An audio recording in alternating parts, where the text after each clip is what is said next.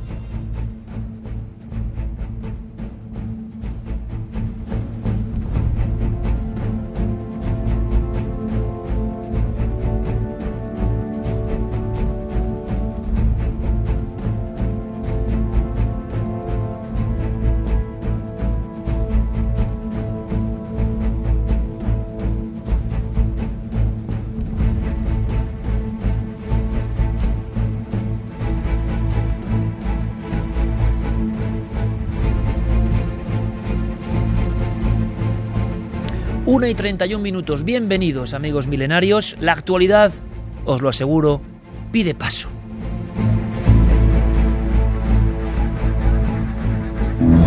Está claro que la actualidad de nuestro país, política, social, lo que estamos viendo, debe interesar hasta los mismísimos extraterrestres, quién sabe.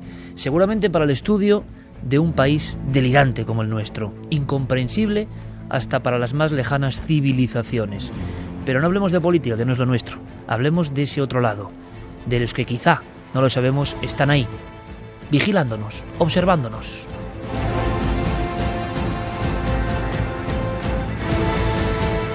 Nos sigue ocurriendo gracias a Dios. Cuando recibimos un comunicado, un mail, una llamada telefónica que tiene algo que irradia fuerza, que irradia verdad, que irradia asombro, nos ponemos de inmediato en marcha. Y sentimos, como decía el maestro JJ Benítez hace muchos años en sus libros, esa especie de, de erizarse el cabello, de tensión en la nuca, porque queremos estar cerca de algo importante. No sabemos en qué quedará, hasta dónde llegarán las investigaciones, pero sabemos, y no ocurre siempre, que los testigos lo cuentan de tal forma que decimos, caramba, hay algo que merece la pena, que seguro que os interesa. Los ovnis, y de una forma bastante cercana, parece que han vuelto.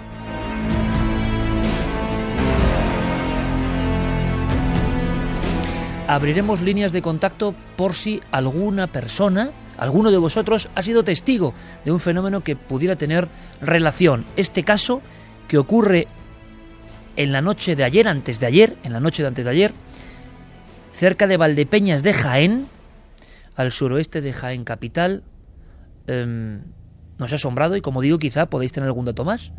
Puede que no haya solo estos testigos que conocemos de momento. Además tenemos creo que la suerte de contar con alguien que conoce perfectamente el entorno.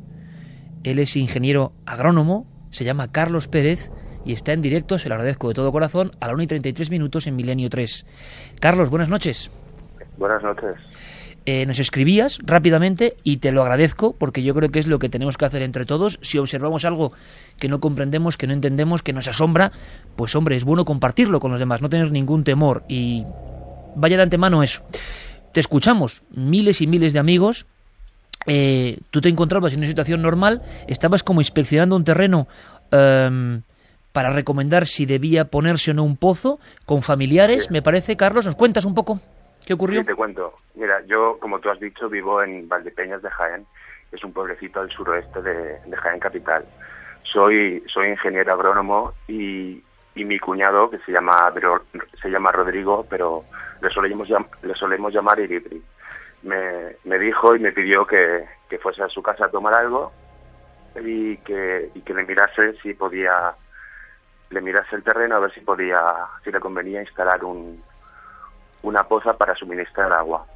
Estábamos viendo eh, una película, la película de Stalker, y leyendo una cosa en, en, Foro Paralelo, que es un foro agrario que solemos visitar, y me pidió que fuese a echar un vistazo al huerto para ver si le convenía instalar eh, la poza que te he comentado para suministrar el agua cuando fuese necesario. ¿Qué hora era más o menos, Carlos, para hacernos una idea? Eh, pues sería por la tarde, sería a última hora de la tarde más o menos. ¿Ya era de noche? ¿Ya estaba oscurecido? Estaba oscureciendo, sí. Ajá. A esta época del año, sí. Eh, cuando estaba, estaba yo allí, bueno, estábamos los dos allí echándole un ojo a la zona para comprobar la posibilidad de, de instalar la poza. Eh, no es que lo escuchara ni, ni es que lo notara, es que no lo sé, no sé, simplemente me giré y me fijé en la cara de mi cuñado, que estaba completamente pálido y con los ojos ojipláticos.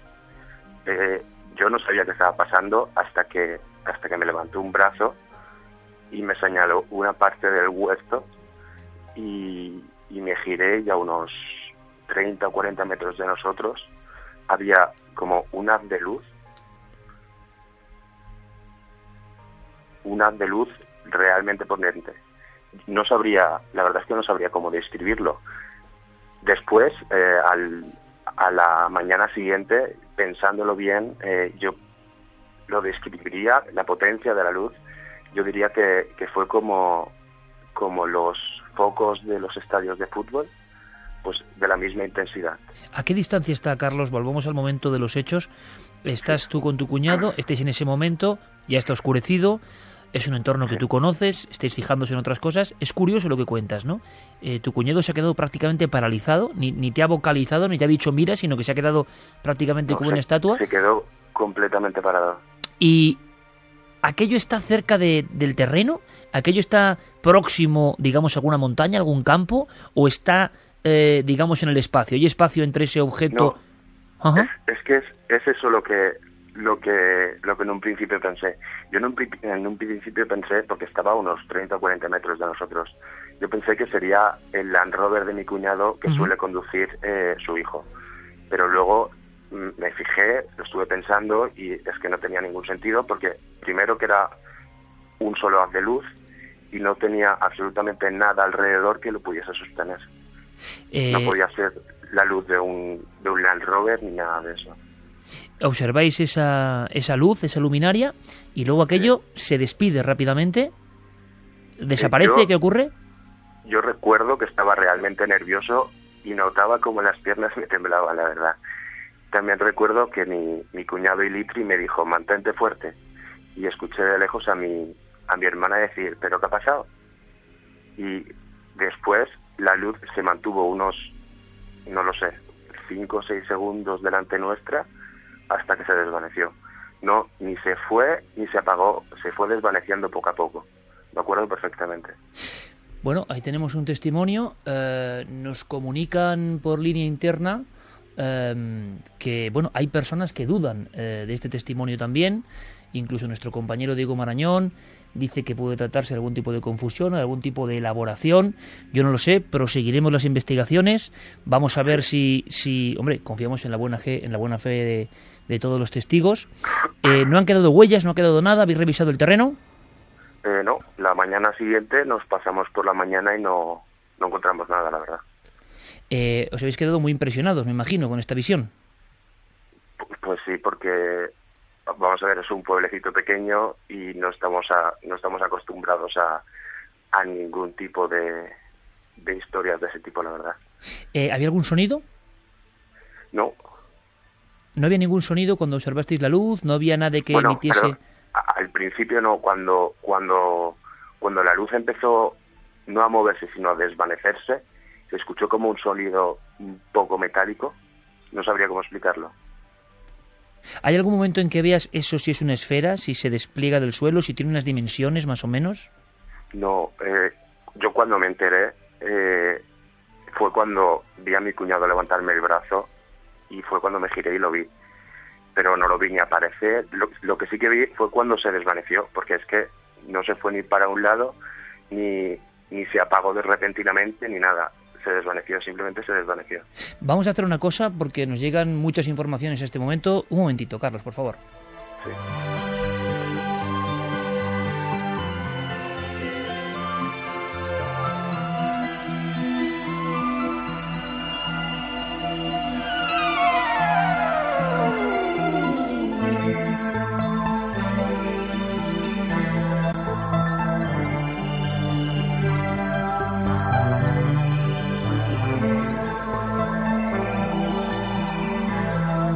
Eh, Carlos, ¿sigues ahí?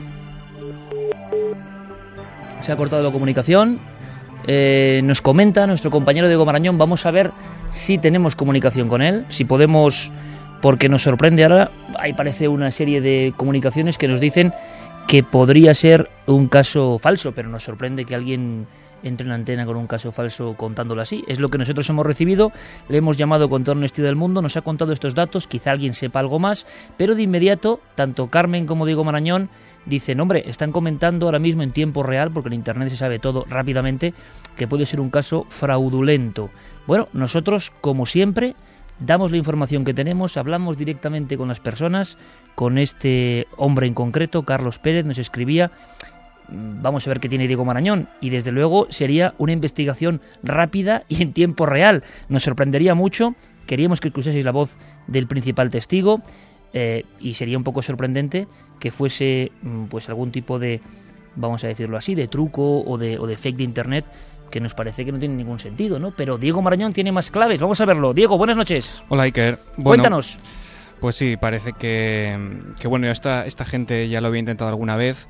Eh, te puedo garantizar casi al 100% que se trata de, de un caso falso. Eh, hay gente de, de, bueno, de esta de esta calaña, ¿no? Que siempre intentamos darle verosimilitud a lo que nos cuentan los testigos, pero hay gente pues que no, no duda en, intentar eh, colar este tipo de, historias. Lo llevan intentando desde hace un tiempo, los hemos desmontado una y otra vez. Y pero parece... ¿qué sentido tiene decir que han visto un objeto en, en Valdepeñas de Jaén, tampoco lo no entiendo sé, mucho. Supongo ¿no? que reclaman su minuto de fama, no tengo ni idea. Bueno. Pero ha dado una serie de referencias claras que entre todos los eh, que seguimos un poco este tema de internet, eh, bueno, pues dejan claro que se trata de, de, algo fraudulento en este caso. Bueno, pues entonces tenemos en tiempo real eh, mi gozo en un pozo, tengo que decirlo, honestamente. Si es así, eh, nuestro saludo para Carlos Pérez, gracias por esa entrada y por ese caso en Valdepeñas de Jaén. Y a mí, bueno, me produce, no sé si esta cierta gracia, no sé qué decir, porque era un caso que tampoco tenía unos elementos de espectacularidad muy grandes, simplemente era una observación como tantas otras que puede haber en diferentes partes de España.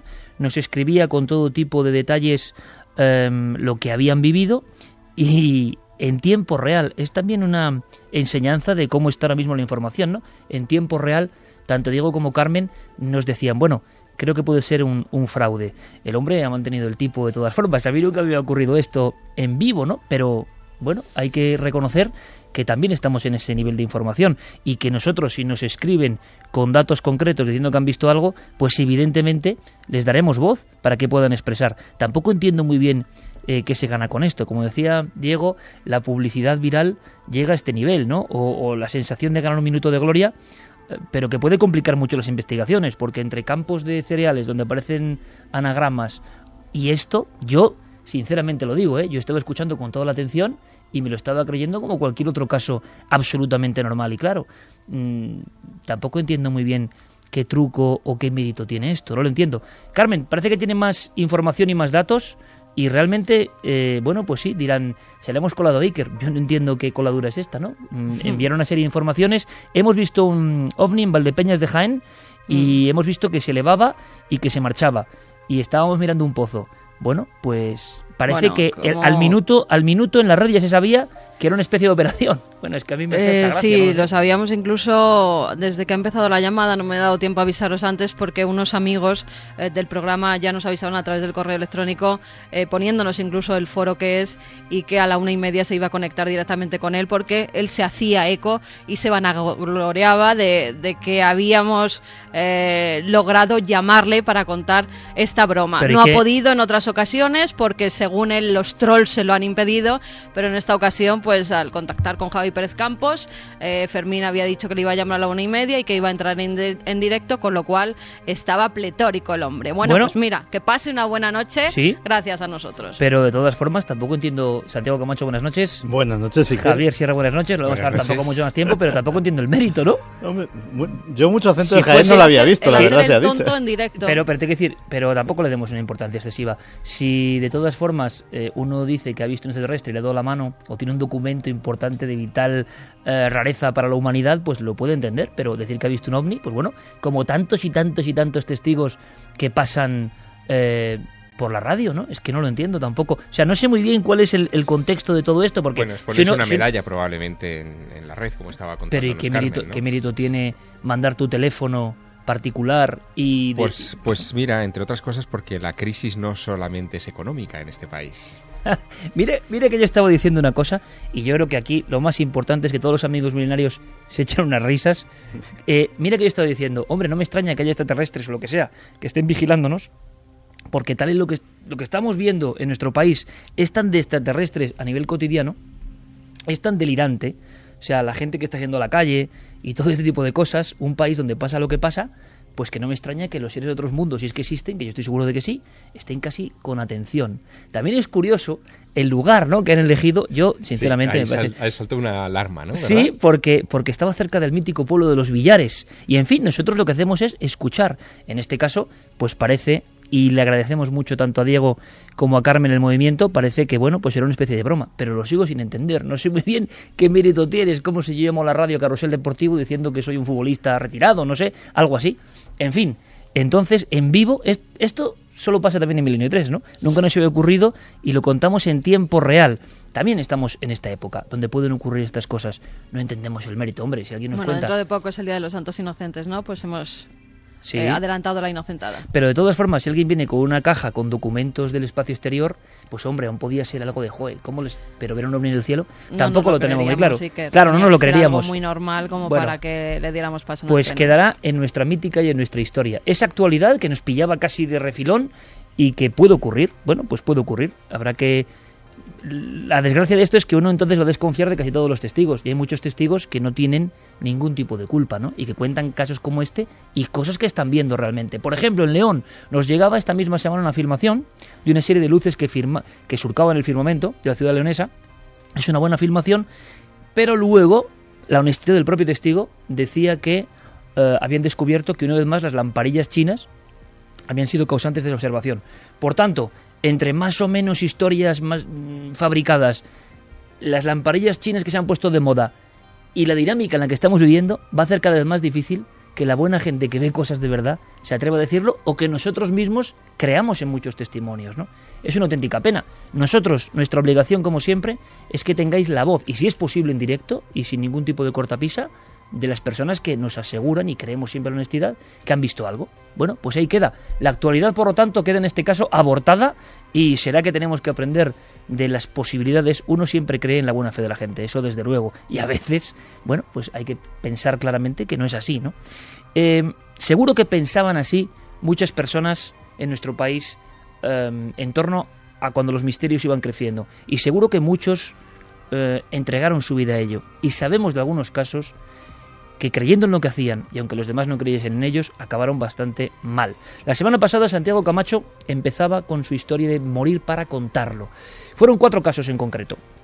Y vienen otros cuatro. Y Santi hacía una advertencia, una advertencia muy clara, y es que mm, los cuatro más potentes los guardábamos para hoy.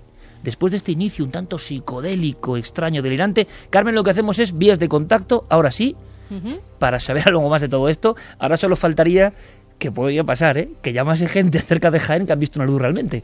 No estaría mal, sería un buen redoble de no, tambor. pero fíjate cómo son nuestros amigos milenarios que dicen, publicad el teléfono, va a haber extraterrestres, pero de verdad, en su teléfono. Sí. No, no, nosotros no hacemos eso. No, No, vamos a darle más importancia va, y va, vamos a dar una- las vías de contacto para que todos aquellos que quieran comenten el programa, nos manden sus preguntas y también muchas bendiciones milenarias para el último del programa Iker, que ya las he recogido porque esta noche vamos cargaditos, ¿eh? ya te lo aviso. Vamos a dar esas ¿Ah, vías sí? de contacto, sí, sí. Fantástico. A través del correo electrónico cuarto milenio arroba uy cuarto milenio milenio 3 con Estamos número bien. milenio 3 con número arroba cadenaser.com y también como no en las redes sociales nos tienen que buscar en nave del misterio Bueno, pues ahora cambiamos el tercio, Noel, nos metemos en mundos de la conspiración, en mundos que de verdad son graves y en personas de buena fe, sin duda alguna, que creyeron siempre en lo que hacían. Y era un camino solitario, era un camino difícil. Quiero que escuchemos una voz. Esta voz, compañero Javier Sierra, es importante. Andrés Faber-Kaiser, nacido en el año 44, falleció en 1994. Y aquí todos nos cuadramos. Javier Sierra conoció de cerca, trabajó con él de alguna forma, Andreas Faber-Kaiser, AFK. es un poco un homenaje y la necesidad que tenemos de que para las personas que quieran saber de esto em, sepan, tengan información sobre quizá el primer gran investigador de conspiraciones que realmente acabó mal. Él relaciona su final con los temas que tocaba. Eh, ahora nos vas a contar alguna cosa, pero quiero que escuches, Javier, Santi, Noel, Fermín, que están como siempre con nosotros, Javi, Carmen, que escuchéis una, un documento que estrella Diego Marañón de una entrevista, antes de la muerte evidentemente de Faber Kaiser, que impresiona. Este hombre fundó un mundo desconocido, este hombre hizo libros importantísimos, Sacerdotes o Cosmonautas, El muñeco humano, eh, Fuera de control, Las nubes del engaño. Fue especializándose en los temas más de Santi Camacho. Su evolución le llevó por ahí, pero era otra época y sentía un temor. Al final prácticamente de sus días, murió con 49 años, Javier, se dice pronto. Así es. Con 49 años. Tú me estabas contando en la redacción algo que me pone la carne de gallina, porque tú has vivido mucho en el mundo del misterio. En el año 88, Javier Sierra, con 16 años, conoce en una comida con Faber Kaiser, con, le conoce, trata eh, con esta persona que era un poco intocable, ¿no? Eh, autor de Planeta, director de la revista más mítica de estos temas. Y me contabas que ya le veías con una especie de velo de tristeza, ¿no? Sí, yo le conocí en junio de 1988. Él estaba eh, preparando sus programas, sus primeros programas en Cataluña Radio. Eh, empezó con una serie aquel verano que se tituló ¿Qué volen a esta gente? ¿Qué quiere esta gente? Y que iba a ser un programa eh, estival donde se iba a hablar única y exclusivamente del fenómeno ovni. Estaba preparando sus guiones, sus cosas a ese respecto y acababa de publicar el libro que, si hemos de creer en su testimonio, y esta noche lo, repasaremos porque es realmente muy intenso y, en muy dramático, Em, le cambió la vida. Ese libro que acababa de publicar era Pacto de Silencio. Eh, yo le conozco en ese, digamos, en, ese, cruce de la vida ¿no? de, Andreas Faber-Kaiser.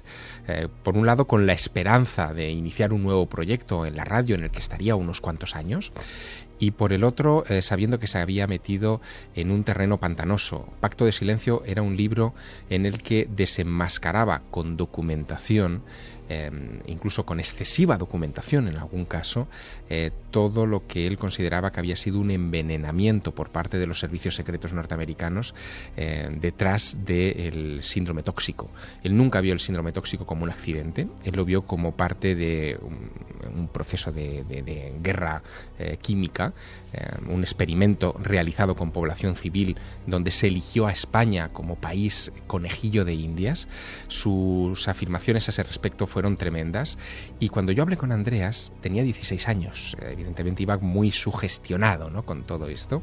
Eh, lo primero que nos contó, que iba con otro grupo de amigos, es cómo el libro eh, había sido secuestrado. Acababa de llegar a librerías, y el libro había desaparecido de las librerías, era imposible encontrarlo, muchos distribuidores eh, habían sido presionados para que no pusieran ese libro en, las, en los anaqueles de, las librerías de este país y realmente mm, tenía la sensación de que él había tocado algo eh, que estaba poniendo en peligro su propia existencia.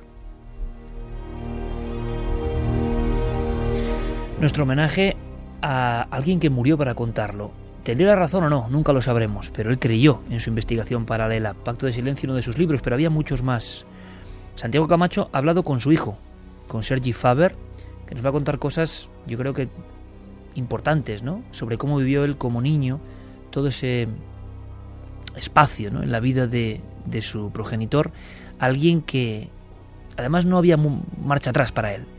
Los temas cada vez eran más eh, oscuros, los temas en ocasiones llegaban a conclusiones más increíbles, son los pioneros de este tema. Y al ser alguien español, bueno, de raíces alemanas, pero español afincado en España, em, nos parece interesante recordarle, recordar esa última franja. ¿Qué pasó? Sigue siendo un gran misterio para el mundo de la ufología y de los interesados en los enigmas.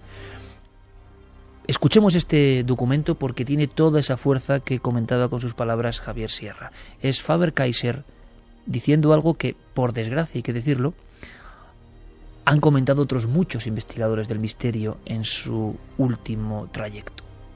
Entonces yo con todo lo que pasaba este verano, por ejemplo, que casi me muero en julio, literalmente. Mm, no sé, que fue en julio. De julio ahora pues pasé la neumonía, pasé dos operaciones.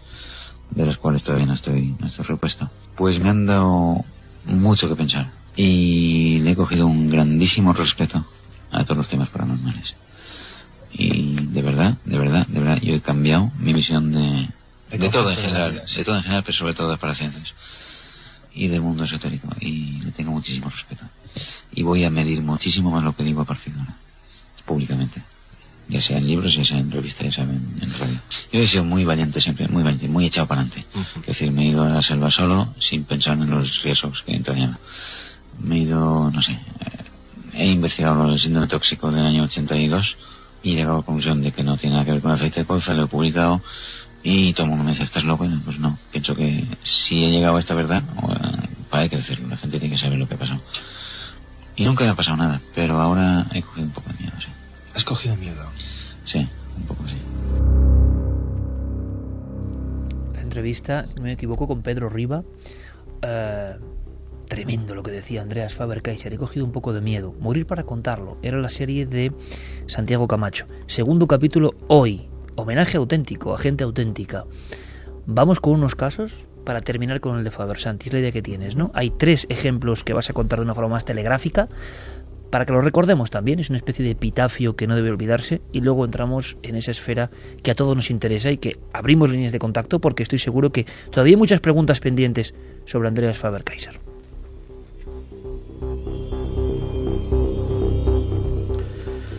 Pues eh, empezamos esta última parte de, nuestro periplo homenaje con una escena que ocurrió el 10 de agosto de 1991 en la habitación 517 del Hotel Sheraton de Martinsburg, en West Virginia.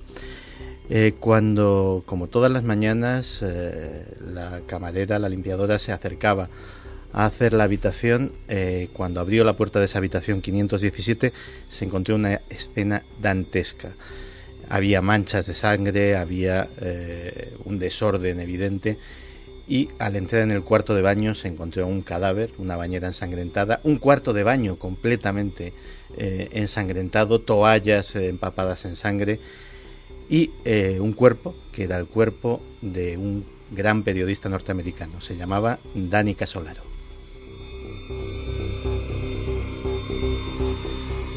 Dani Casolaro era un periodista freelance de investigación, eh, trabajaba, trabajaba para diversos medios, pero su campo era, eh, como te he dicho, el periodismo de investigación. Él había investigado sobre diversos casos que tenían que ver con temas tan diversos como la corrupción pública, el crimen organizado, pero un buen día, eh, a finales de los 80, eh, llegaron unas personas que le cambiaron la vida para siempre eran los dueños de una pequeña eh, compañía de software que se llamaba Inslaw y que eh, querían denunciarle un caso para que lo investigara, para que eh, sacara los datos y que pudiera pues escribir un reportaje de denuncia. Ellos habían escrito un software. Ellos habían escrito un software al que habían denominado Promise. Estamos a finales de los 80. Su software eh, hacía una cosa revolucionaria en aquella época. Era capaz de leer diversas bases de datos en diversos formatos, en diversos sistemas operativos, en diversos ordenadores y relacionar los datos entre ellas para sacar información. Ellos eh, habían pensado que eso podría ser muy útil, por ejemplo, para las investigaciones del Departamento de Hacienda, para eh, poder eh, detectar infracciones fiscales, incluso para la propia policía. Y de hecho se acercaron al Departamento de Justicia, a lo que sería el, Ministerio de Justicia en Estados Unidos, para ofrecerles su descubrimiento y ofrecerles su software. ¿Cuál no sería su sorpresa? Cuando eh, descubrieron que unos meses después el Departamento de Justicia y otros órganos eh, del gobierno estadounidense estaban usando su software de manera ilegal sin haberles dado un duro por ello. Eso era lo que querían denunciar. Así que Dani Casolaro se puso a investigar en el caso, pues casi como un reportaje de rutina. Era una cuestión posiblemente de corrupción administrativa. Alguien se había quedado con el software, probablemente se había embolsado una cantidad de dinero por ello. Se eh, descubría quién había sido el, el, el corrupto y poco más. Sin embargo, eh, según iba tirando del hilo de las investigaciones, fue descubriendo cosas muchísimo más siniestras. Promis había sido eh, el antecedente de todos estos escándalos de la Agencia Nacional de Seguridad que ahora mismo están tan de moda a través del testimonio de Snowden. Promis estaba siendo implementado por los servicios secretos estadounidenses en eh, diversos paquetes de software que estaban siendo utilizados en Estados Unidos para controlar ya de una forma muy primaria a la población de manera informática, pero también para vendérselos a otros países con una puerta trasera. Gobiernos como el de Irak, como el de Irán, como el propio de España, adquirieron eh, versiones de este software para sus departamentos de Hacienda, para sus policías, para sus servicios secretos, etcétera, etcétera, sin saber que los servicios secretos estadounidenses podían entrar por esa puerta trasera y enterarse de todos sus secretos. Pero más aún, eh, gracias al entramado oculto que él denominaba el pulpo que había descubierto, pues empezó a haber eh, ramificaciones con asuntos mucho más escabrosos, como por ejemplo el tráfico de drogas, como por ejemplo el famoso escándalo Irán contra. Estaba ante la historia de su vida, había descubierto una red de conspiración tan monumental que ni él mismo se lo creía. Pues bien, eh, el 10 de agosto de 1991 había acudido a Martinsburg para eh, entrevistarse con lo que él había dicho a sus allegados que era un confidente de alto nivel del gobierno. No sabemos si esa entrevista tuvo lugar, pero Dani Casolaro apareció eh, en la bañera del hotel con múltiples cortes en ambas muñecas, cortes muy profundos, no eran los típicos cortes de tentativa que hacen algunos suicidas, sino que eran cortes realmente hechos con saña, se dice que practicados con una botella rota, y eh, Prácticamente la policía local eh, hizo una limpieza del escenario, se embalsamó rápidamente el cadáver eh, prácticamente sin hacerle autopsia y fue dictaminado un suicidio.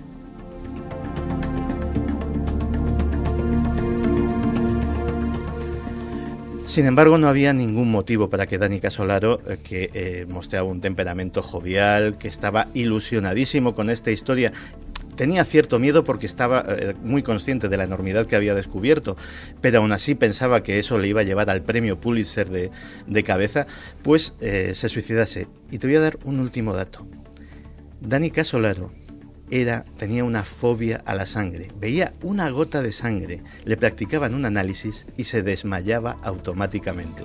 Posiblemente esa era la forma de suicidio, la última que hubiese elegido.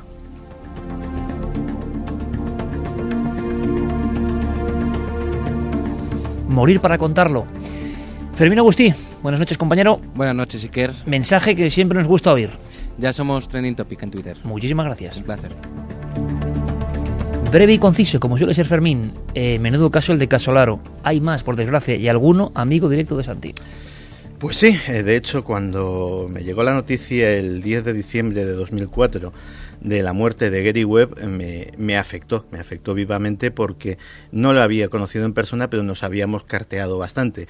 Yo eh, había mm, reproducido en algunos de mis libros pues algunas de sus investigaciones, había para contestar informaciones, para que me ampliase detalles, le habría escrito unos eh, correos electrónicos y él, que era un tipo muy amable y un gran profesional y un gran compañero, porque era, periodista, pues eh, me había respondido siempre con muchísima amabilidad. El saber que esta persona había fallecido, pues me llenó de estupor. Gary Webb sí que era un periodista eh, de casta. Estamos hablando de un tipo que tenía dos premios Pulitzer, el máximo galardón que se le puede dar a un periodista en Estados Unidos. Había trabajado durante la mayor parte de su carrera en un periódico importante, en el San José Mercury News, uno de los grandes periódicos de California, y allí había eh, posiblemente hecho la serie de reportajes que también le cambiaron su vida. Ese caso que es el caso y que muchas veces te cuesta la vida. En su caso se trataba del tráfico de drogas, concretamente de la diseminación de la epidemia de crack que hubo durante los años 80 y parte de los 90 en los suburbios negros de California y de prácticamente todos los Estados Unidos. Y lo que había descubierto era que, eh, y lo, documentaba de una forma también muy extensa en sus libros, era que la Central de Inteligencia norteamericana había estado detrás de ese tráfico de droga que se había introducido a adrede en esos barrios precisamente, pues a lo mejor para limar la conflictividad de esos barrios muy pobres, de esos barrios eh, que en aquella época vivían en unas condiciones tremendas, y además para aprovechar el dinero resultante para financiar sus operaciones clandestinas eh, sin que tuvieran que ser controlados ni por el gobierno ni por el Congreso. Ya te digo, eh, dos galardones con el premio Pulitzer. Ese 10 de diciembre de 2004, Gary Webb apareció en su domicilio con dos balas del calibre 38 en la parte posterior de su cabeza. Inexplicablemente, el dictamen forense fue suicidio que es el dictamen que más se ha mm, adherido a los informes de muerte de los conspiranoicos, por lo que estamos viendo. Siempre es un extraño suicidio. Un extraño suicidio o un ataque al corazón. Vamos a hablar también de Andrew Braveheart. Eh, Andrew Breitbart es un personaje eh, de nuevo cuño, es una, era una estrella, era un bloguero estrella. Eh, fue uno de los fundadores posiblemente de, la colección de blogs más, más, conocida actualmente, el Huffington Post. Pues él fue uno de, los cerebros que, junto eh, con la señora Huffington pues puso esto en puso esto en marcha. Hablamos por tanto de un pope de la red de hoy en día. Sí, sí, de un tipo que era muy importante, tan importante que en las primeras, eh, casi en los pañales de Internet, fue la persona que puso encima de la mesa ni más ni menos que la afer de Mónica Lewinsky con el presidente Clinton el primer sitio donde se supo fue en Internet y el primero que lo publicó fue él. Es decir, estamos hablando también de otro gran periodista, en este caso de un periodista de Internet, que eh, en los últimos tiempos su ideario político pues se había deslizado bastante hacia, hacia el ala derecha, hacia las posiciones más extremas del Partido Republicano y se había convertido posiblemente en la máxima estrella de lo que se denomina el Tea Party era uno de los ideólogos de, esta opción, que es, digámoslo así, eh, la derecha más derecha de lo que hay ahora mismo en Estados Unidos. Pues bien, eh, Andrew Breitbart eh, anunció, hizo un anuncio público de que el pasado 1 de marzo de 2012 iba a hacer público un vídeo que comprometería gravemente la reelección del presidente Obama. ¿Qué sucedió? Pues que curiosamente prácticamente pasadas las 12, pasada la medianoche de la madrugada del día 1 de marzo, estaba paseando tranquilamente eh, por los alrededores de su domicilio y sufrió un ataque al corazón fulminante. Ya ingresó cadáver en el hospital y desde luego del vídeo comprometedor de Obama no se ha vuelto a saber absolutamente nada. Pero quedó el anuncio, es decir, en la red. Quedó, el anuncio, incluso hay una teoría, eh, según eh, gente que le trataba, evidentemente había gente de su confianza que, que, podía saber o podía sospechar cuál era el contenido del vídeo, no era un vídeo sexual, si es lo que está pensando la gente, sino que sería de sus años de estudiante y eh, sería un vídeo en el que aparecía confraternizando con mm, personal que estaba eh, muy vinculado o que pertenecía directamente a un grupo que se llamaba los Weatherman, los, hombres del tiempo. Era una organización terrorista, puso varias bombas en diversos edificios públicos estadounidenses, nunca mataron a nadie, de hecho avisaban, avisaban con tiempo para que se desalojase el edificio, pero sí fueron los responsables de la destrucción de más de un edificio federal. Y eh, él eh, creía que ver a al presidente Obama, al futuro presidente Obama, relacionándose tan íntimamente con estos extremistas, pues sí, en plena campaña electoral podría haber sido un mazazo. Pero, como te digo, de ese vídeo nunca se ha vuelto a saber nada. Tres figuras caídas en combate. Defendían conspiraciones. Algunos quizá lo anunciaron mm, demasiado pronto. Pero ahora vamos con un personaje pionero, eh, que en el fondo es el que más nos puede interesar porque trabajó, divulgó. Ahora mismo Javier Sierra tiene un tomo antiguo, la colección de Mundo Desconocido, uno de los tomos, eh, en lujosa piel, en las cuales se encuadernaba, en los cuales se encuadernaba este tipo de publicación, con un formato más pequeño o parecido al de National Geographic, porque hacemos una foto de algo que muchos jóvenes quizá no conozcan. Era una revista interesantísima, con firmas internacionales. Se hacía en una casa. Eh, es un esfuerzo editorial que yo creo que hoy sería imposible Y tenemos ahí a Faber-Kaiser una camisa con unas listas, unas rayas anchas, pelo peinado hacia adelante, un tanto taciturno mirando sus apuntes, de fondo estantería con libros. Esa imagen se va a convertir en un icono de toda una época. Desde el año 76 al año 82, Mundo Desconocido será sin duda la revista más prestigiosa de vanguardia de todos nuestros temas. Ahí surgieron asuntos como Chate, las fotografías de los ovnis de Canarias, las primeras investigaciones de Daniken en España en exclusiva, eh, miles de historias, miles, inencontrables hoy en día, eh, estas revistas, y realmente un auténtico tesoro. Nadie imaginaba el final dramático también de la propia revista. La extraña muerte de Alejandro Viñati, el subdirector de alguna forma, el compañero eh, de trabajo de Faber-Kaiser, que además muere en circunstancias que podrían ser perfectamente aplicables a lo que ha contado Santiago Camacho. Hace unos reportajes que ya tienen poco que ver con los misterios sobrenaturales y tienen que ver con el protocolo de la muerte envasada. Todo esto que se cuenta ahora de alimentos tóxicos, guerras bacteriológicas, virus para exterminar a la población, todo eso aparece en revistas del año 82 en Mundo Desconocido, hace 31 años. Curiosamente, las colaboraciones de Viñetti se interrumpen dramáticamente. Nunca se sabrá mucho más, quedará en el mito, pero cuentan que aparece muerto en un hotel de Caracas y Faber-Kaiser le dedica eh, uno de los editoriales más sentidos, críptico también, una carta de amigo a amigo.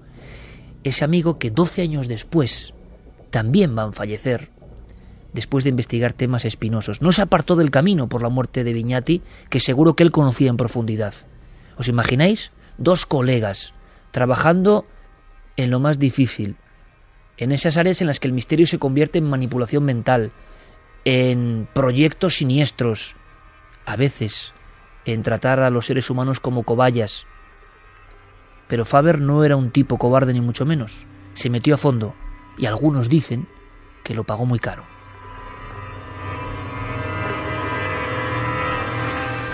Porque así sería un poco mm, el retrato, la semblanza de Faber-Kaiser.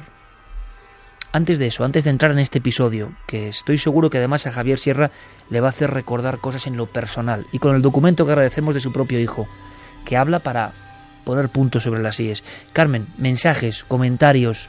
Imagino que eh, nuestro público también queda estupefacto sabiendo los casos tan flagrantes ¿no? que existen de investigadores que llegaron demasiado lejos. Pues sí, y preocupados de nuevo por Santi, que dicen que no cuente estas cosas, que a ver si le va a pasar algo. Muy Paranormal dice, por ejemplo, yo siempre lo digo, la CIA lo tiene en la lista de espionaje internacional a Santi Camacho. Eh, dice, me pregunto cuántos científicos han callado por no contar algo que han descubierto por miedo a represalias.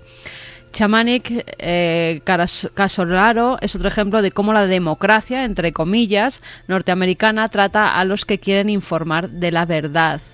Miguel López AFK, gran ejemplo de investigador al que su investigación le llevó a la tumba, gran tema, bueno, lo vamos a tratar ahora, Andreas Faber-Kaiser se refería. Lucía Pinazo dice, desenmascaró el fraude del tóxico aceite de colza y en vez de alabarle le matan. Raúl, pacto de silencio de Faber-Kaiser es inencontrable, ¿dónde puede comprarse? Bueno, vamos a comentar varias cosas. Evidentemente se ha quedado como un mito, como una auténtica leyenda real de los misterios. Eh, fallece Andreas en el 94. Antes hay algunas frases, hay algunos momentos, hay algunos artículos que nos siguen poniendo la carne de gallina. Yo no sé si el retrato puedes completarlo seguramente Javier mucho mejor que yo que tú le conociste. Yo hago el retrato de Andreas que viví, es decir, el del lector, el del niño que llegó a los últimos ejemplares recomprados eh, en los mercadillos de Mundo Desconocido. Sorprendido, por ejemplo, em, la historia de Ochate yo la conozco a, raíz de Mundo Desconocido, de unos reportajes de Mundo Desconocido con Pruden Muguruza, es decir, eh, parte de nuestra infancia está en esa revista también, ¿no? Y la revista no era para niños, ni mucho menos. Era una revista que si se lee ahora, se da cuenta uno de que ya metía el dedo en la llaga de los temas que siguen siendo importantes hoy. Pero yo entiendo que para Javier esto es diferente.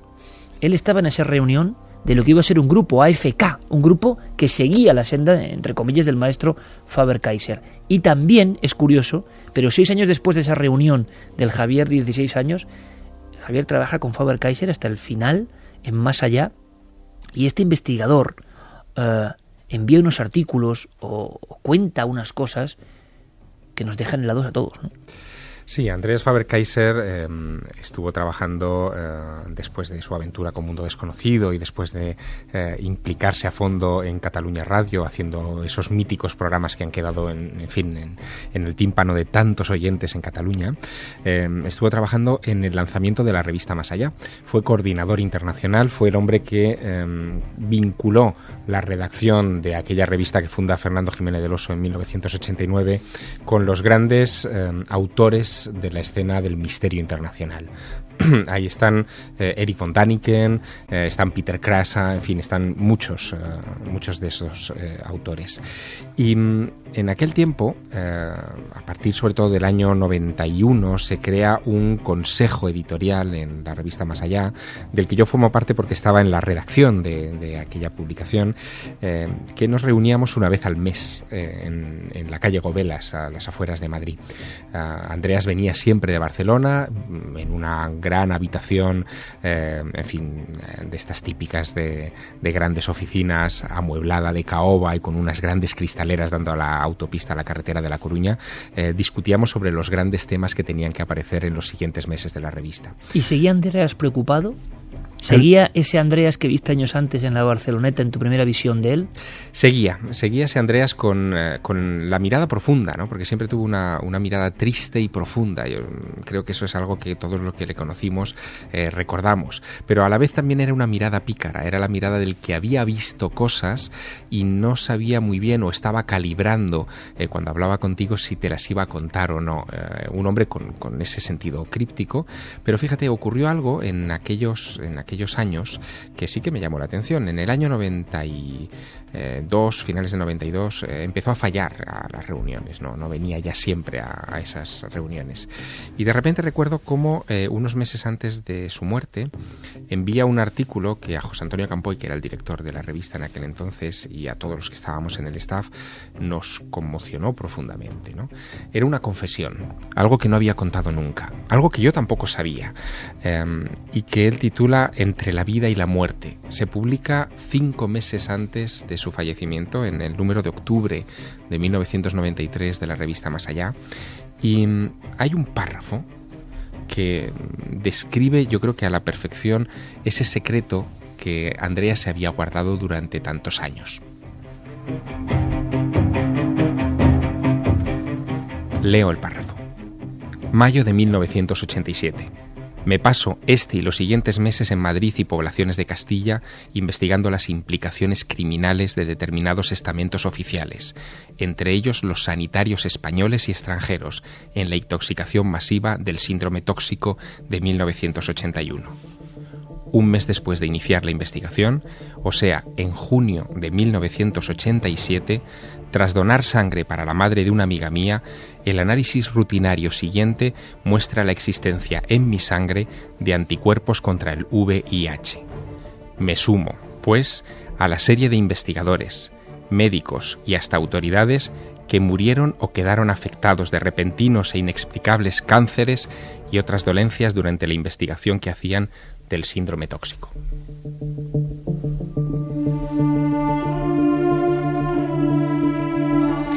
Yo creo que ahora mismo cientos de miles de amigos en España y en América han sentido una especie de latigazo, ¿verdad? Las generaciones más jóvenes. Eh, lo que significa esto, ¿no? Ojo, sea verdad, se puede aprobar o no, es lo que dice Andreas Faber-Kaiser. Y la fuerza con la cual lo dice y lo comenta en ese artículo, en esa relación está Javier Sierra. ¿Os imagináis el impacto? Algo va a suceder.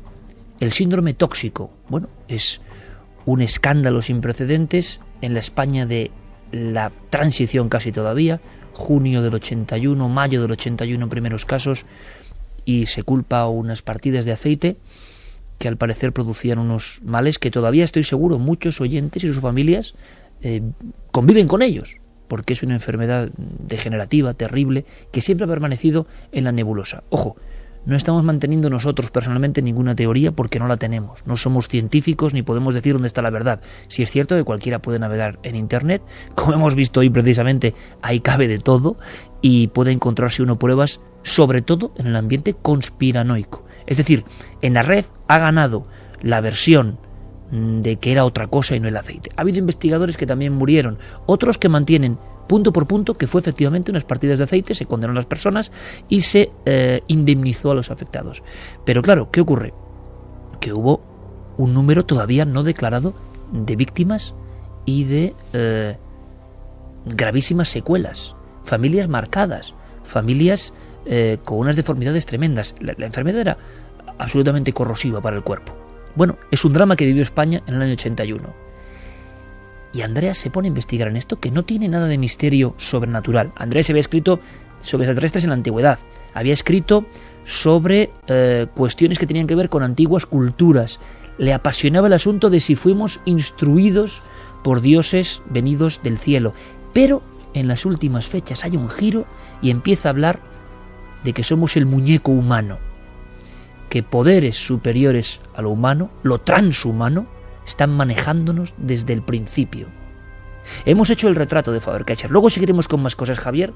Te lo agradezco muchísimo, porque sé que tampoco es muy amable, son partes de tus vivencias personales, pero por eso eres parte de este equipo, porque ninguno como tú hemos tenido esa variadísima experiencia de conocer a tantos maestros de diferentes generaciones y trabajar con ellos. Es hora de contar algunas cosas simplemente para que el público lo sepa. Quizá esta misma noche estamos motivando que miles de personas revisen el trabajo de Andrés Faber-Kaiser y nadie muere mientras su trabajo sigue siendo leído, mientras sigue provocando reflexión. Esto es lo que queremos hacer. Pero ahora es Santiago Camacho quien toma el turno. Javier un respiro. Seguro que los recuerdos siguen llegando a su mente. Santi, has querido meter a Faber, sin duda, como gran ejemplo de investigador caído en combate. Murió para contarlo. Pues sí, Andreas Faber-Kaiser eh, fue precisamente, yo creo, que el padre fundador de los investigadores eh, de la conspiración aquí en España. Yo creo que todos los que los que nos hemos dedicado a esto eh, le debemos ese le debemos ese homenaje. Y es que eh, fíjate que la primera etapa de su carrera pues investiga sobre Jesús, investiga sobre los ovnis y claro, eh, hablando con su hijo esta tarde, con Sergi Faber, eh, yo le preguntaba eso, digo, bueno, ¿y cómo se produce ese giro? Y entonces él me decía, mira, ahí llega un punto en su vida en el que él, eh, el fenómeno ovni, por ejemplo, lo da por hecho. Ya qué sentido tiene que me vaya a buscar la enésima huella, que vaya a entrevistar al enésimo testigo, que vaya a analizar la enésima... Lo tenía clarísimo. Efectivamente, la enésima fotografía. A mí ya no me aporta nada, yo sé lo que hay. O sea, yo sé que el fenómeno es real, sé que tiene estas características y probablemente a saber algo más no voy a llegar. O sea, investigaba para él. Claro. Pero hay otros temas. Y es, esto es lo que me dice Sergi sobre los temas que le empiezan a interesar. Eh, antes de eso, Santi, si te parece, teníamos otro fragmento sí. que tiene que ver con el síndrome tóxico. Eh, parece que él tiene muy claro que mm, tiene algo que ver con su fin extraño, con esa transfusión. Es su opinión. Vamos a escucharlo porque es importante. Uh -huh. Jesús Castrillo, abogado de la defensa. ¿Por qué hacía falta un pacto político en un tema en principio exclusivamente alimentario y sanitario? Desde luego no hace falta ningún pacto político en temas tan inocentes como los que tú has mencionado. Uh -huh. Ahora, si el pacto político existía es porque la verdad del síndrome hay que buscarla mucho más allá del aceite. Uh -huh. Quizá en aquellos sectores donde el secreto de la experimentación de esa, que se venía desarrollando aconsejaba el tener que pactar el resultado, que se supiese solo lo que se quería que se sabe que, que habría de saberse uh -huh. y ocultar todo lo demás. En el síndrome está todavía todo por decir. Hoy mmm, podremos decir bastante de lo que no se ha dicho todavía. Yo creo que se ha dicho mucho y ahora los que tienen la palabra son aquellos que han ocultado la verdad. Uh -huh. Son ellos los que tienen que reconocerlo. Uh -huh. Se ha investigado en la línea que se ha podido investigar y desde luego el aceite se le ha mirado de todas las perspectivas. El aceite, se puede decir con absoluta seguridad que el aceite no fue. Uh -huh. Lo que fue, ellos lo saben perfectamente, nosotros solo lo sospechamos.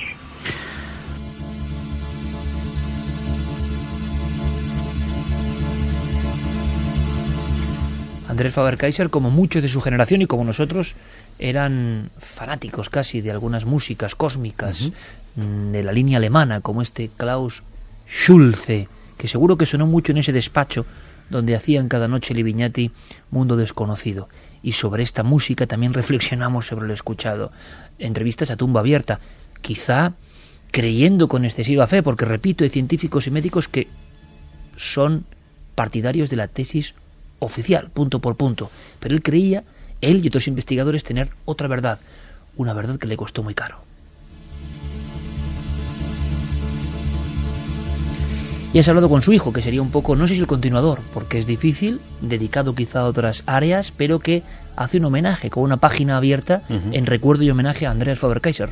Sí, eh, Sergi, que he, podido conocerle eh, estos días, pues eh, es, es un chico que hace eh, buena memoria de su padre, que lo recuerda como un hombre valiente, como un hombre defensor de las libertades, como un hombre que no se callaba ante las injusticias y eh, yo creo que precisamente por eso pues eh, no solamente accede a hablar con nosotros, sino que mantiene esa página web que en el fondo es el homenaje a un gran periodista y a un gran investigador. Ah, web que es andreas.faber.cat.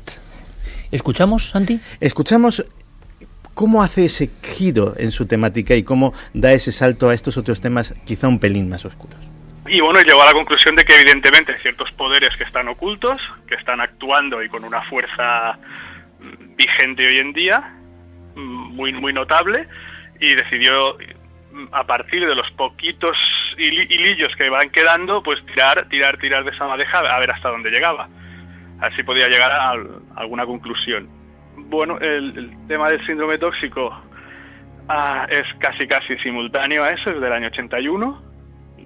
Y, y, bueno, pues a él no le cuadraba la explicación oficial, porque las, si mm, alguien se toma la molestia de seguir la investigación oficial, las explicaciones que se iban dando, es que no cuadra por ningún sitio, ¿no? Fue casi un accidente. Eh, aquel 1981 era el momento en el que en su conciencia como investigador estaba dando ese giro, estaba dando ese cambio de temática y se encontró precisamente con un tema que no le encajaba. Y no le encajaba porque a poco que investigó, pues habló, por ejemplo, con el doctor Sánchez Monge, un médico militar eh, que había experto en guerra, química y biológica, que había conseguido curar a algunos, eh, algunos afectados del síndrome tóxico. O habló con el doctor Muro, eh, director del Hospital del Rey, posiblemente el mejor epidemiólogo de su generación en este país, que eh, después de hacer un estudio epidemiológico tuvo la osadía de vaticinar dónde se iban a dar los siguientes casos. El 14 de mayo de 1981 se dieron exactamente en las zonas y los portales que él había anunciado y la recompensa que se llevó ese mismo día fue ser, ser cesado de su cargo.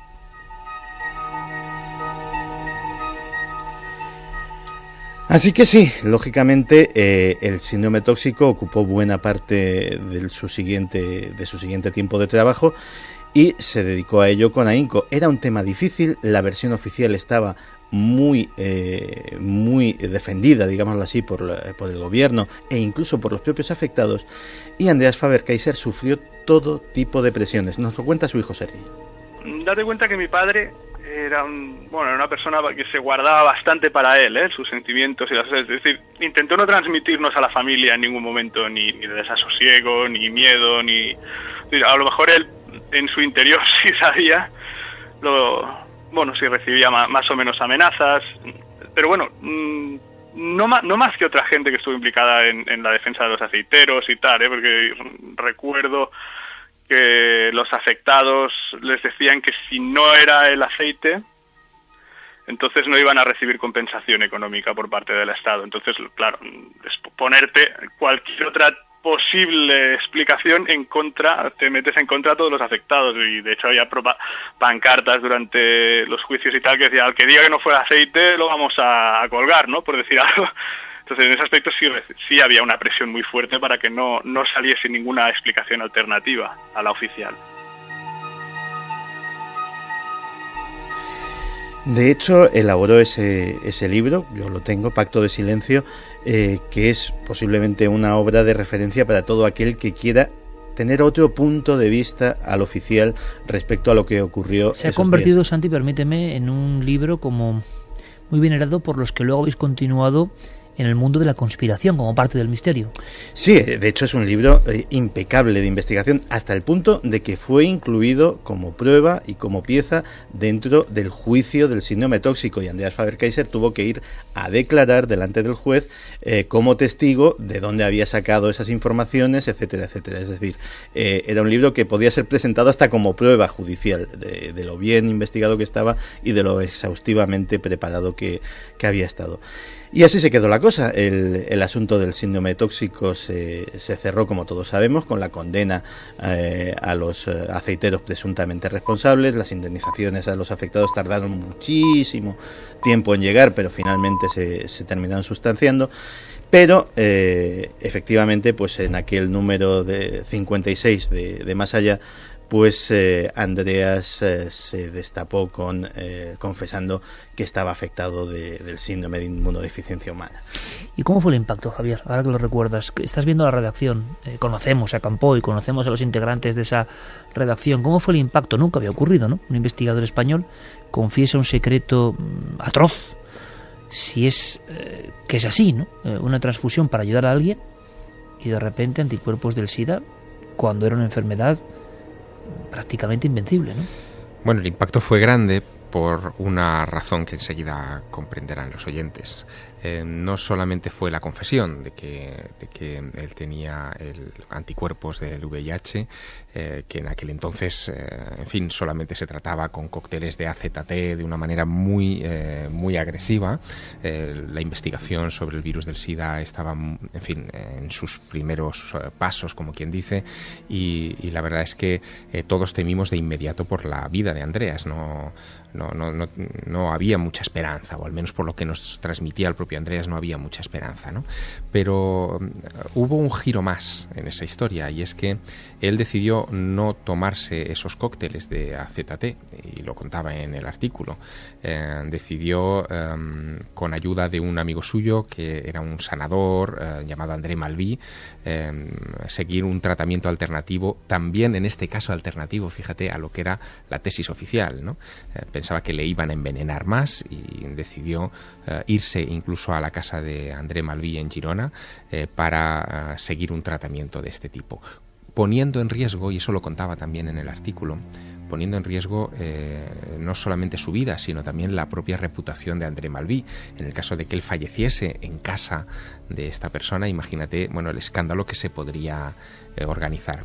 Así que en su artículo Entre la vida y la muerte contaba efectivamente que sus sospechas de que él había sido deliberadamente contaminado con el virus eh, y en las páginas siguientes él publicaba una entrevista que todavía tenía el ánimo para hacerla a André Malví eh, sobre el tipo de tratamiento que iba a hacer con él. Eh, el impacto fue tremendo. Eh, desde luego, José Antonio Campoy ahí tuvo un papel muy importante porque animó mucho en, en, ese estado en el que se encontraba Andreas a, a, contar todo lo que tenía dentro, a sacar todo lo que tenía dentro. Porque él lo llevaba como un secreto, por tanto, tú ya le conociste con esa especie de espada de Damocles encima de él, él no lo contaba a nadie. Yo no sabía él seguía investigando, seguía escribiendo libros. Exacto, yo no sabía que, que, tenía la cuenta atrás en marcha, ¿no? Cuando, cuando yo le conozco en el año 88, yo creo que no lo sabía prácticamente nadie, ¿no? Y de hecho, en los años siguientes tampoco lo contó, él llevaba una vida normal y escribía, al poco publicó El muñeco humano, eh, en fin, que, veíamos que él seguía con su trabajo, eh, escribió unos artículos en aquellos años fantásticos, eh, todos dignos de recordar, ¿no? Por ejemplo, sí que hubo uno que sí que nos llamó mucho la atención, ¿no? De repente empezó a contar cosas que había hecho en años anteriores y que no había contado, ¿no? En 1986 Uh, él había hecho un viaje tremendo, lleno de riesgos, al corazón de Ecuador, a la boca de una cueva eh, que se suponía conectaba con un mundo subterráneo que había sido descrito en algunos libros de Eric von Daniken. ¿no? Era la famosa cueva de los tallos.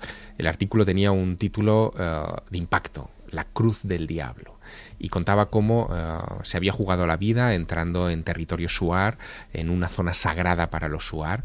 Eh, les había pedido permiso, había negociado la posibilidad de que le dejaran solo y pudiera descolgarse por una caída libre de muchos metros al interior de esa red de galerías supuestamente prehistórica, en donde habría restos de una civilización extraterrestre o de visitantes eh, de, otros mundos que habían dejado allí una biblioteca en planchas de oro. Em, y contó en aquel artículo algunas cosas eh, muy llamativas. ¿no? Eh, hablaba no tanto de lo que había descubierto, porque nunca contó como si hubiera mm, tenido un pacto con, aquello Suar de, no hablar, nunca contó lo que vio o lo que dejó de ver, pero sí advertía, hacía algunas advertencias a los investigadores, ¿no? Ah, y hay una frase en ese artículo que, de la Cruz del Diablo que es casi un testamento para los que nos dedicamos a esto y que, y que también me gustaría leeros esta noche.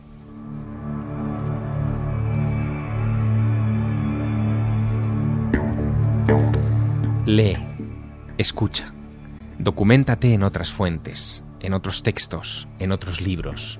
Existen. La llave existe, por fortuna, para los auténticos buscadores. Solamente hay que ser sincero con uno mismo y saber leer cada frase en varios sentidos. De la habilidad y limpieza de propósitos del buscador depende el dar con la llave de ese legado. Recuerda siempre que solo llega aquel que realmente merece llegar.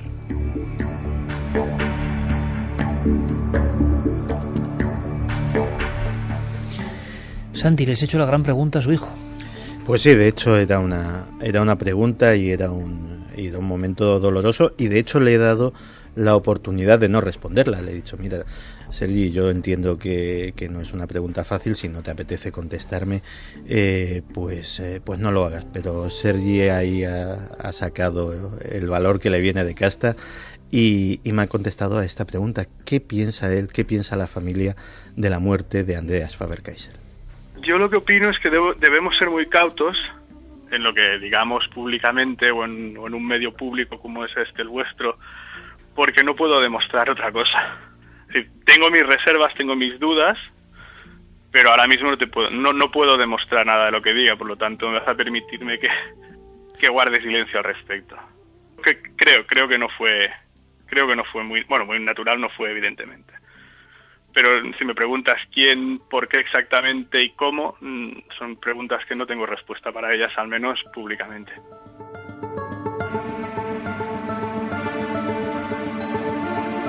2 y 36 minutos, estamos aquí en Milenio 3 como siempre, un poco con la sensación de recogimiento esta noche, porque hacemos homenaje sin duda a uno de los nuestros. Nos consideramos también pues honrados con todo el trabajo que, hizo junto a Viñati y tantos otros, ¿no? a través del mundo desconocido y de sus libros, ojo. Porque en esta especie de tribulación o de noche oscura del alma, Faber mm, da a luz algunos libros sorprendentes, que como siempre y con el estilo duro, germánico, críptico de Faber. Faber no lo ponía fácil. Faber yo creo no era un divulgador, por lo menos a nivel escrito, que diese todas las ventajas al lector. Había que ser un poco picapedrero y meterse en el texto para empezar a comprender. Pero como ocurre con los grandes trabajos, uno, y invitamos a hacerlo, por supuesto, la motivación máxima de este programa que hacemos entre todos es que vosotros investiguéis, como decía Faber, que como hablaba Javier Sierra esta noche en la redacción, la búsqueda, la búsqueda. No todo es, oye, pásamelo y descárgamelo, ya aquí, no, no.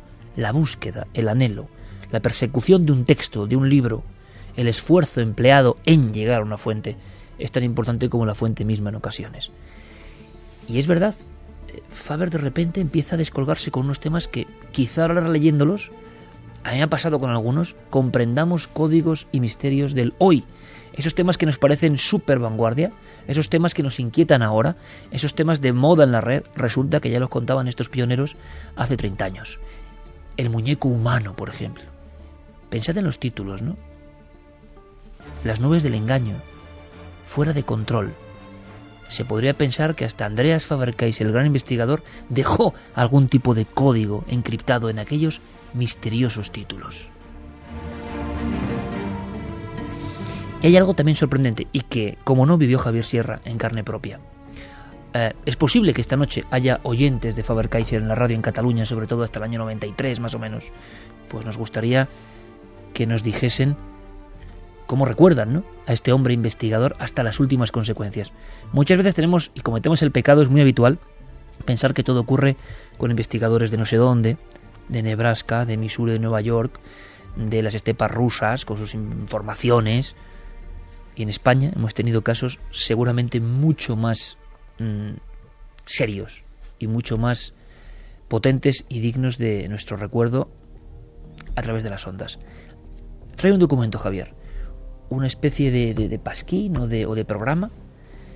La contraportada es de JJ Benítez, dice a un amigo muerto, yo nunca lo había visto, Frontera, Congreso homenaje a la memoria de Andreas Faber-Kaiser, algo también único en la historia de los misterios de este país.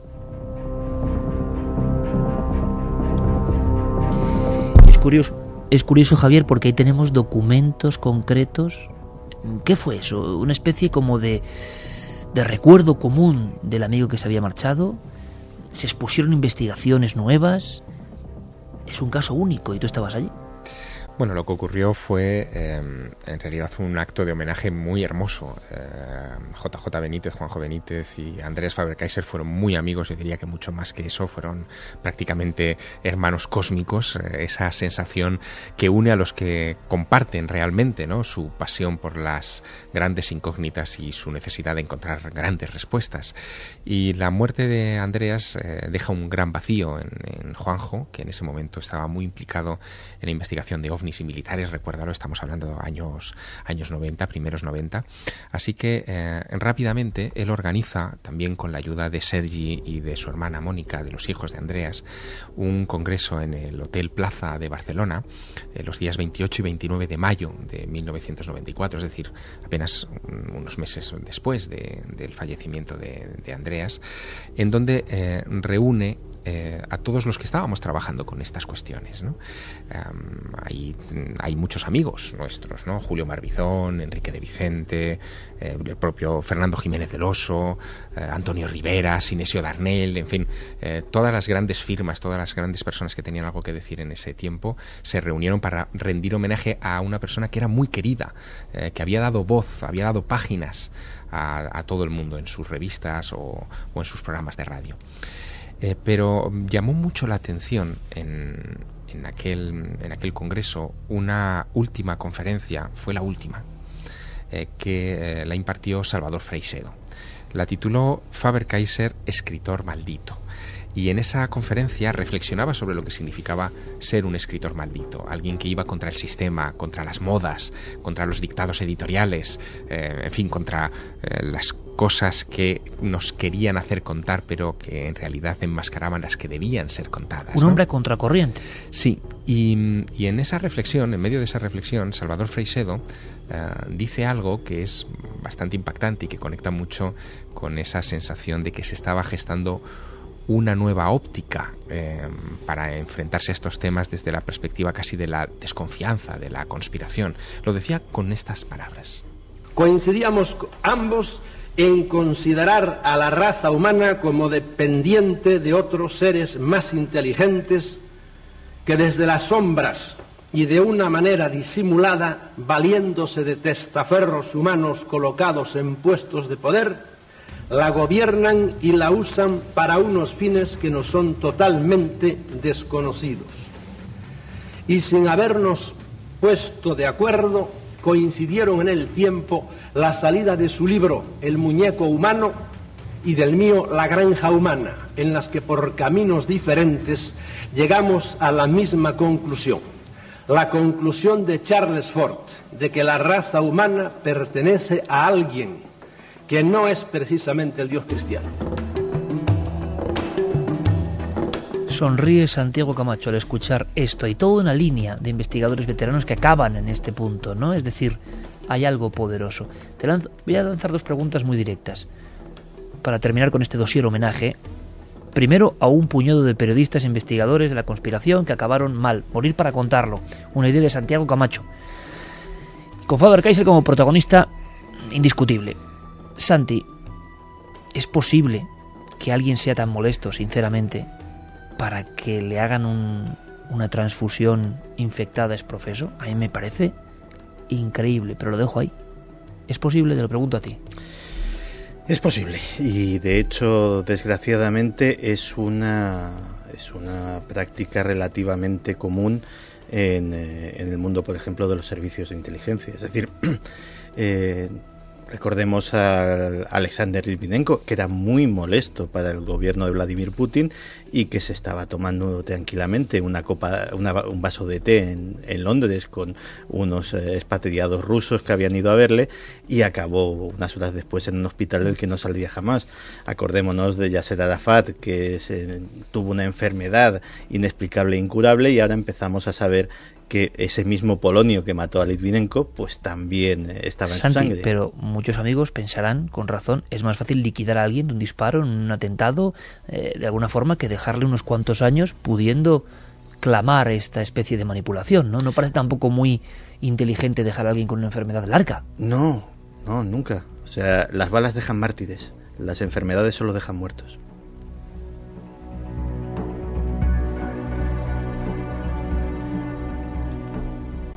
Javier, desde que conociste a Andreas, había una recomendación permanente y esto resulta inquietante, ¿no? Yo sé que, por ejemplo, nuestro joven Javier Pérez Campos estará tomando buena nota, ¿no? ¿Cómo, verá él, ¿no?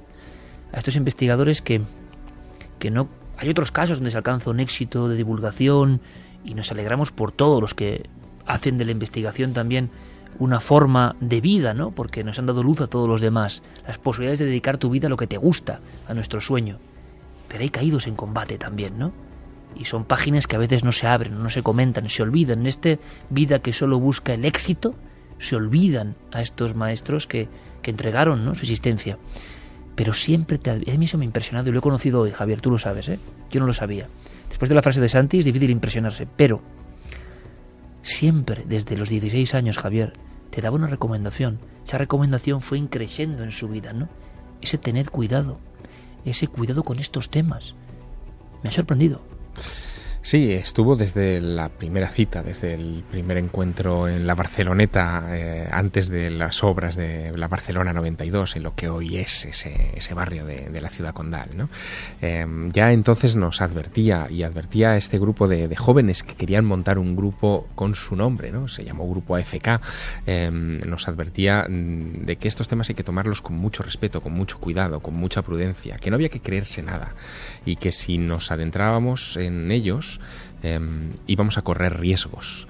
Eh, eso lo decía eh, una y otra vez eh, y además lo meditaba. Yo lo tengo incluso escrito en algunas de sus dedicatorias. Por cierto que eran dedicatorias que él se pensaba mucho. Yo recuerdo haber ido a aquellas citas con, con Andreas con sus libros, que buscaba pacientemente en librerías de viejo, no eran fáciles de encontrar algunos de ellos. yo se los dejaba, él se los llevaba a su casa y al día siguiente, a los dos días, nos volvíamos a ver y me entregaba esos libros con una dedicatoria que estaba llena de, en fin, de, alusiones eh, y de frases crípticas, ¿no? Eh, como para hacerme pensar. Él buscaba hacer pensar con cada uno de sus, Pero siempre advertencia, actos. Como si hubiese descubierto algo al margen de su vivencia. Si hubiese descubierto algo, pues como Freixedo, como John Keel, si hubiese descubierto o tuviese la sensación de que los que manejan la realidad, los que están detrás de todo, y quién sabe si las fuerzas extrahumanas no son precisamente positivas? Bueno, él se guardaba mucho para sí, como decía antes Sergi, en, estas palabras que le hemos escuchado, pero en sus libros quedó clara su auténtica fe, ¿no? su auténtico credo. Él estaba convencido de que el ser humano era producto de una larguísima y meditadísima manipulación genética y que, como subtituló uno de sus libros, El muñeco humano, eh, ellos nos fabricaron para utilizarnos.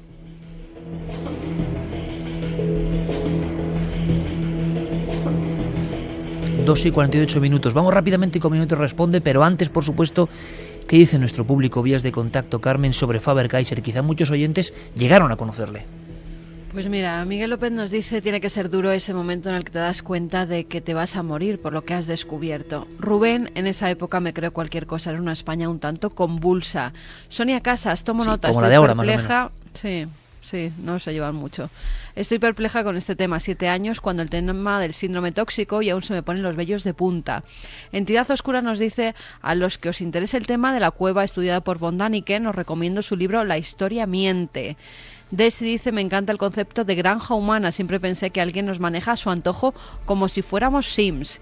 JS Flechillas, las balas dejan mártires, las enfermedades solo muertos. Gran titular, que se lo pregunten a JFK.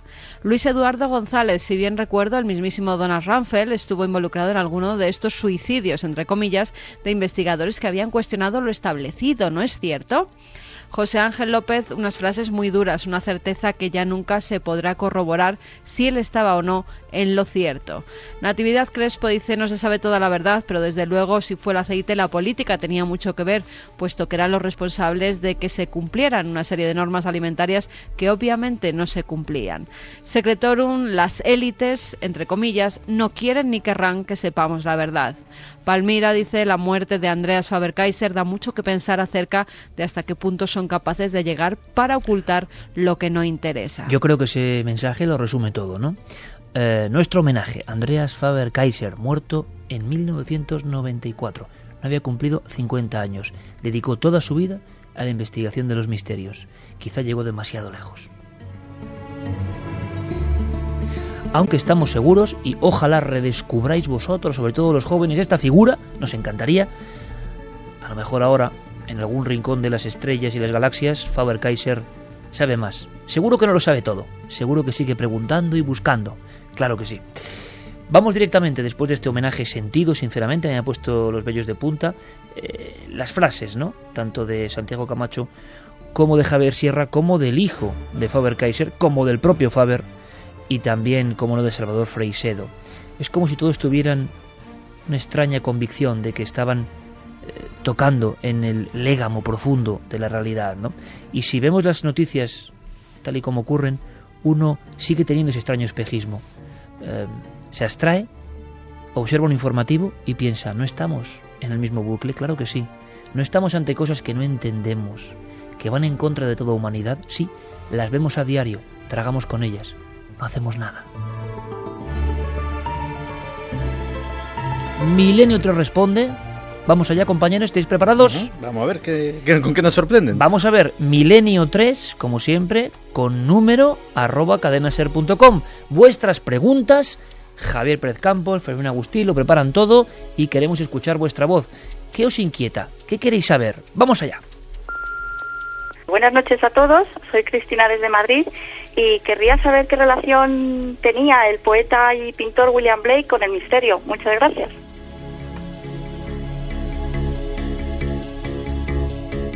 Vangelis, por cierto, le pega muy bien a William Blake. En fin, para resumir, eh, cuento algo.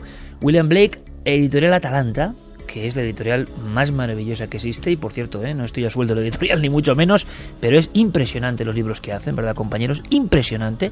Mucha gente no sabe, Jacobo Siruela, ¿no? De, familia tan noble como eh, la familia Alba e Inca Martí, están sacando no solo a Kingsley, a nuestro querido Harpur, todos los grandes filósofos del misterio. Bueno, pues ahora hay un par de libros con ilustraciones de William Blake, que es impresionante. Hablamos de un iniciado, de un pintor esotérico, de un pintor que reflejaba los sueños, que tiene una frase que pone la carne de gallina, eh, esa que dice que un día va por un camino y ve, dice, mi ojo convencional, de alguna forma, mi mirada convencional, la que tiene todo el mundo, ve un cardo movido por el viento que va hacia el camino. Sin embargo, mi otro yo, mi otra visión, la visión interior, observa la realidad, un anciano encorvado que me espera. Un pintor, un poeta, un investigador a descubrir. William Blake em, reflejó en sus cuadros un mundo inaprensible, un mundo trascendente, un mundo que para muchos es locura y que para nosotros, y seguro que para Faber- para Faber-Kaiser también, por ejemplo, encerraba grandes secretos dignos de ser conocidos. Buenas noches, soy José David Villanueva de Móstoles eh, y estaría interesado en saber si tienen nuevos avances sobre el código Voynich, algo que salió en cuarto milenio hace unas temporadas. Y bueno, como en mi rato libre me dedico más o menos a intentar descifrarlo, intentar eh, saber algo más de él, pues nada, quería saber si tenían algunos avances más. Muchas gracias por el programa, seguís así y bueno, buenas noches. La vida es maravillosa. En Móstoles hay alguien que investigue y descifra el código Voynich. Pues nos encanta. Diego Marañón, compañero. Hola Iker, pues sí, el código Voynich, eh, si no recuerdo mal, lo tratamos ya en la primera temporada de Cuarto Milenio. Le podríamos recomendar una aplicación a este hombre rápidamente, ¿no? Sí, sí, podemos hacer un misterio 4.0 muy rápido aquí en la radio. Sí, eh, la Universidad de Yale puso hace unos meses eh, los escaneos del código Voynich a gran resolución, los puso a disposición de todo el público en su página web y con un, la verdad es que tienen un nivel de detalle impresionante y, y, bueno, se puede hacer zoom. La verdad es que avances no se ha hecho mucho, Iker, es una de esas noticias que aparecen y desaparecen. Las últimas referencias fueron, si no recuerdo mal, en noviembre y reflejaban también un estudio de la Universidad de Manchester que demostraba que había eh, bueno que había ciertos signos o señales de que el idioma no parecía inventado sino un idioma real porque se ajustaba a ciertas reglas lingüísticas. Eh, eso es lo último que se supo en pues nada en hace cosa de, de un par de semanas. Siempre es una especie de guardiana verdad el Voynich se habla sí. de John Dee se habla de un montón de gente detrás de él sí, pero nunca Lázaro. se sabe eh, al final quién lo hizo por qué si era una broma si era realidad. Sí, continuamos Hola, soy José María Gallardo, llamo desde Sevilla y me gustaría saber algo sobre una, una historia que circula mucho por Internet. Se trata de la posible desaparición completa de un poblado de unos mil habitantes en las regiones de Ottawa, en Canadá. Es el famoso poblado del lago de Anjikuni, en el año 1930. Eh, en internet la gente está dividida sobre el tema de que se trata de una leyenda urbana, que, que haya ocurrido realmente. Me gustaría saber qué, qué, me podéis contar sobre el tema. Muchísimas gracias. Aquí Javier y yo nos hemos quedado con ese, esa mueca de, de, decir de qué está hablando. Eh, leyenda urbana puede ser, hay varias de desapariciones de pueblos enteros, pero Santi Hasta ha mirado... de ejércitos, ¿te acuerdas? Exactamente, exactamente. Pero Santi de repente ha hecho una mirada hacia los focos apagados de, del estudio 1 y yo me temo lo peor. Eh, sí, no, no. Eh, creo que es el, el caso eh, en el que efectivamente desapareció eh, todo el pueblo y solo quedó un graffiti, una pintada en una pared que ponía Croatoan. Que es... Pero esto es cierto, Santi. Vamos a ver, eh, ahora mismo no te sé decir si es una leyenda urbana o no. Que el caso lo he leído. Lo, lo, parece. Lo parece. No, no, no. Croatoan. Sí. Que el, Fantástico. Eh, de hecho, el caso salía en un número de, de Anomalist. Esto es, una loncha, salía bastante... esto es una loncha de cuarto de kilo de bacon sin curar. No, oye, de Anomalist es una revista muy prestigiosa sí, sí. de estas ¿Cómo cosas. era? Croatoa. Croatoan. Nos has pillado, amigo, nos has pillado José María, pero bien pillados, ¿eh? Continuamos. Hola, buenas noches. Me gustaría que nos contaseis lo que le ocurrió al doctor Gaona en su casa en los días posteriores a su participación con el equipo de Cuarto Milenio en uno de los teatros donde supuestamente ocurría fenomenología paranormal. Adiós. Esta es buena, bueno, que dice Santi que sí, que es el pueblo. Yo he oído una historia de un pueblo esquimal que había desaparecido también, típico historia fuerteana, pero el pueblo y que queda un graffiti que es Croatoan, eso nunca. No os perdáis, a ver si la semana que viene pongo. No, Hay el, una sorpresa musical perdón, de Santi Camacho de primer una, nivel. Solo ¿eh? una cosa, no, me he confundido. El pueblo ah, ¿te has de... confundido? No, no, no. era Croatoan. No, no, sí era Croatoan, pero el pueblo era Roanoke, en Carolina del Norte. Lo acabo de, lo acabo o sea, de buscar. hay otro pueblo que, Que no es ese, que no, no, que, que fue- también desaparece y queda Croatoan. En La 1500, respuesta en las tablillas rongo rongo. Sí, sí, sí. en 1580, Idioma humita. En 1585 desapareció la población completa del enclave de Roanoke en Carolina del Norte, eh, a pesar de que no había nativos hostiles ni quedó ningún rastro de ningún cadáver. Cuando fue la siguiente, el siguiente grupo de exploradores a, a tomar contacto con ese pueblo, solamente se encontraron llorando, Javier. con un graffiti en la pared que ponía esa palabra que nadie ha sabido darle sentido, Croatoan. Bueno, hay que investigar sobre eso. Igual que Stendek dio lugar a la revista Sí. Stendek, seguro que habrá alguien ahora pensando en patentar la revista Croatoan. Croatoan, es buenísimo. Eh, no tenemos mucho más tiempo y la pregunta del doctor Gaona es verdad. Doctor Gaona, ultra escéptico, hizo esa prueba de aislamiento en el teatro de Almería, sintió una presencia, fue a la Universidad de Canadá porque estaba convencido y en su casa eh, sufrió una serie de qué? Mm, Sugestión, en realidad, hombre, él es un neurocirujano de primer nivel y una persona mm, de la máxima vanguardia, ultra escéptica científica, pero le marcó profundamente. Así que lo que vamos a hacer, si os parece, es la semana que viene hablar con Gaoni y que nos cuente qué le pasó días después de esa aparición. ¿Os parece? Ha sido un placer, como siempre, Santi Javier. Una- Menudo programa, Menudo movidito, programa. movidito, pero lo hemos pasado genial. Claro que sí. Gracias por el homenaje a tantos investigadores que murieron en el intento. Hay que recordarlo siempre. Mañana nos vemos en Cuarto Milenio, compañeros. Así es. Mañana por aquí estás, Javier. Sí, señor. Mañana revisamos tema. la historia de los sumerios. Sí, señor. Arqueológicamente, ni más ni menos, ¿eh? arqueológicamente. Eh, nosotros continuamos. Javi, vamos a hablar de mascotas. Lo dejamos la semana pasada pendiente y ahora sí que sí, ¿no? Hay una, un dossier especial que yo creo que va a sorprender a la gente y seguro que tendrán muchas cosas que contar también. Bueno, pues continuamos con muchísima información. Vamos a hablar de una canción mítica, de un sonido que seguro que no habéis podido olvidar. Y muchas más cosas, uno de los nuestros, en fin. Toda la panoplia habitual llena de contenidos interesantes de Milenio 3. Ahora, como siempre, las noticias. Enseguida regresamos.